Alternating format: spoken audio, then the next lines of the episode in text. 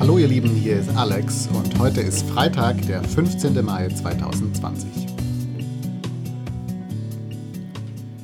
In meiner Stadt hier in Berlin gab es am vergangenen Wochenende wie in vielen anderen deutschen Städten auch größere Demonstrationen gegen Corona oder besser gesagt gegen die Einschränkungen, die die Regierung wegen Corona erlassen hat.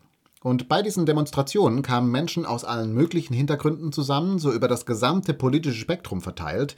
Und damit waren diese Demonstrationen auch Plattformen für die unterschiedlichsten Verschwörungstheorien, die gerade so grasieren. Also zum Beispiel wurde die Überzeugung postuliert, dass das mit Corona alles nur eine große Hoax ist, um Menschen gefügig zu machen und damit bestimmte Agenten durchsetzen zu können. Oder mal wurde auch behauptet, dass alles sei hier von Bill Gates geschaffen, um die Welt zu regieren und die Menschheit durch Zwangsimpfungen zu kontrollieren. Oder, oder, oder, oder. In den vergangenen Tagen haben sich daraufhin verschiedene Artikel daran abgearbeitet, dass immer mehr Menschen an solche Erklärungen glauben und sie auch über alle möglichen Kanäle weiterverbreiten. Und ein Artikel dazu ist mir ins Auge gefallen. Eigentlich vor allem ein Satz aus diesem Artikel. Es handelt sich bei diesem Artikel um ein Interview im Tagesspiegel mit Julia Silberberger, Gründerin der Berliner Organisation Der Goldene Aluhut, und ihr wird in diesem Interview dann unter anderem auch die Frage gestellt, wie man mit Menschen im eigenen Umfeld umgehen soll, die jetzt anfangen, solche Theorien zu verbreiten. Und daraufhin sagt Julia Silberberger einen sehr spannenden Satz.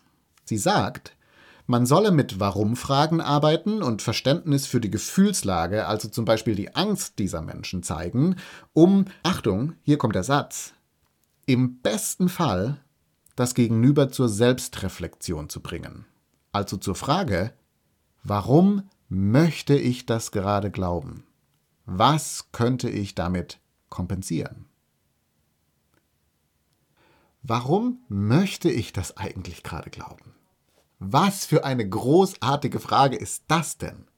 Nicht, warum glaube ich das? Was spricht dafür? Was sind meine Argumente? Sondern warum möchte ich das gerade glauben?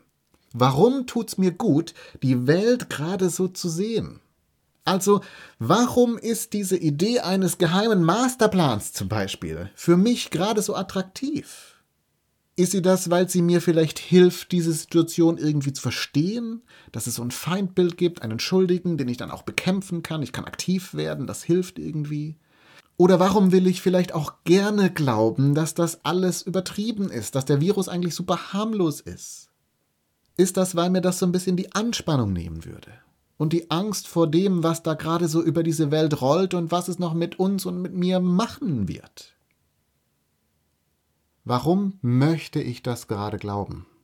Was für eine großartige Frage ist das denn? Ich finde, die kann man eigentlich auch auf ganz andere Bereiche des Lebens übertragen. Also warum will ich zum Beispiel an Gott glauben? Oder warum lieber nicht? Was ist daran tröstlich und gibt mir Halt? Oder was macht mir auch an der Alternative Angst? Oder warum möchte ich auch gerne glauben, dass Menschen im Grunde gut sind? Oder schlecht?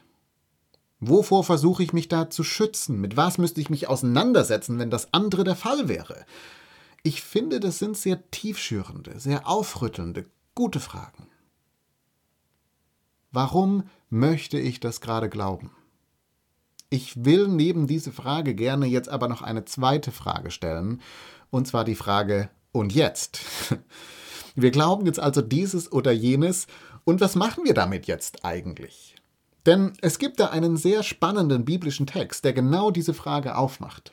Im ersten Korintherbrief in Kapitel 13 schreibt Paulus, wenn mir alle Geheimnisse enthüllt sind und ich alle Erkenntnisse besitze, wenn ich also alles durchschaut habe, was läuft in dieser Welt, ich aber keine Liebe habe, dann nützt es mir nichts. Anders gesagt, die Welt verstanden zu haben, durchschaut zu haben, was gerade läuft, ist das eine. Aber wenn diese Einsicht nicht mit Liebe gepaart wird, dann ist sie letztendlich völlig nutzlos. Und ich finde das ein ziemlich krasses Statement von jemandem, der ja sein Leben damit zugebracht hat, einen Glauben zu verkünden, der versucht hat, Menschen von etwas zu überzeugen, Menschen die Augen zu öffnen für die Wahrheit, aber interessanterweise sagt dieser Mensch hier eben trotzdem, dass die Wahrheit verstanden zu haben, alles zu durchschauen, das ist nicht das höchste Ziel, sondern Liebe ist das höchste Ziel. Liebe ist geduldig. Liebe ist freundlich. Sie spielt sich nicht auf, sie ist nicht eingebildet. Liebe verhält sich nicht taktlos. Sie sucht nicht den eigenen Vorteil. Sie verliert nicht die Beherrschung.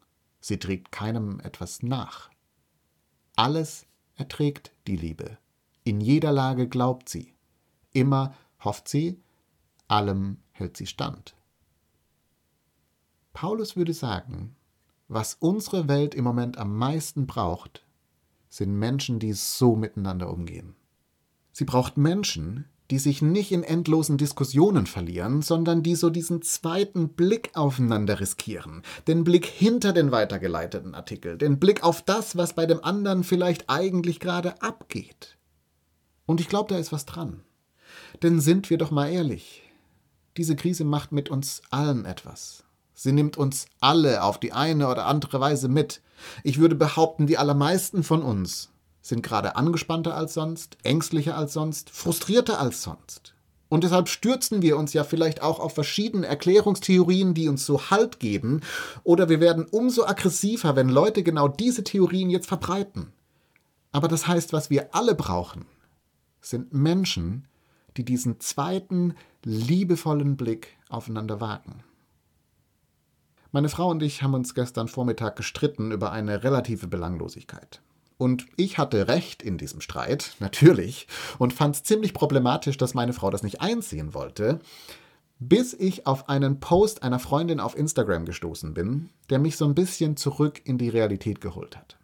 Und ich zitiere diesen Post jetzt mal sinngemäß. Diese Freundin hat geschrieben, ich hoffe, ihr seid heute nicht allzu erdrückt von den Ängsten, den Sorgen und der Müdigkeit, mit denen wir gerade alle zu kämpfen haben. Deshalb lasst uns nicht vergessen, zu lieben und uns zu ermutigen. Lasst uns freundlich zueinander sein und vorsichtig miteinander. Denn das ist vielleicht das Beste, was wir gerade füreinander tun können.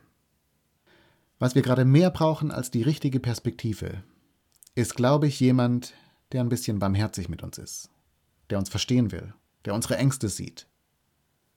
Deshalb lasst uns doch heute diese Person für jemand anderes sein.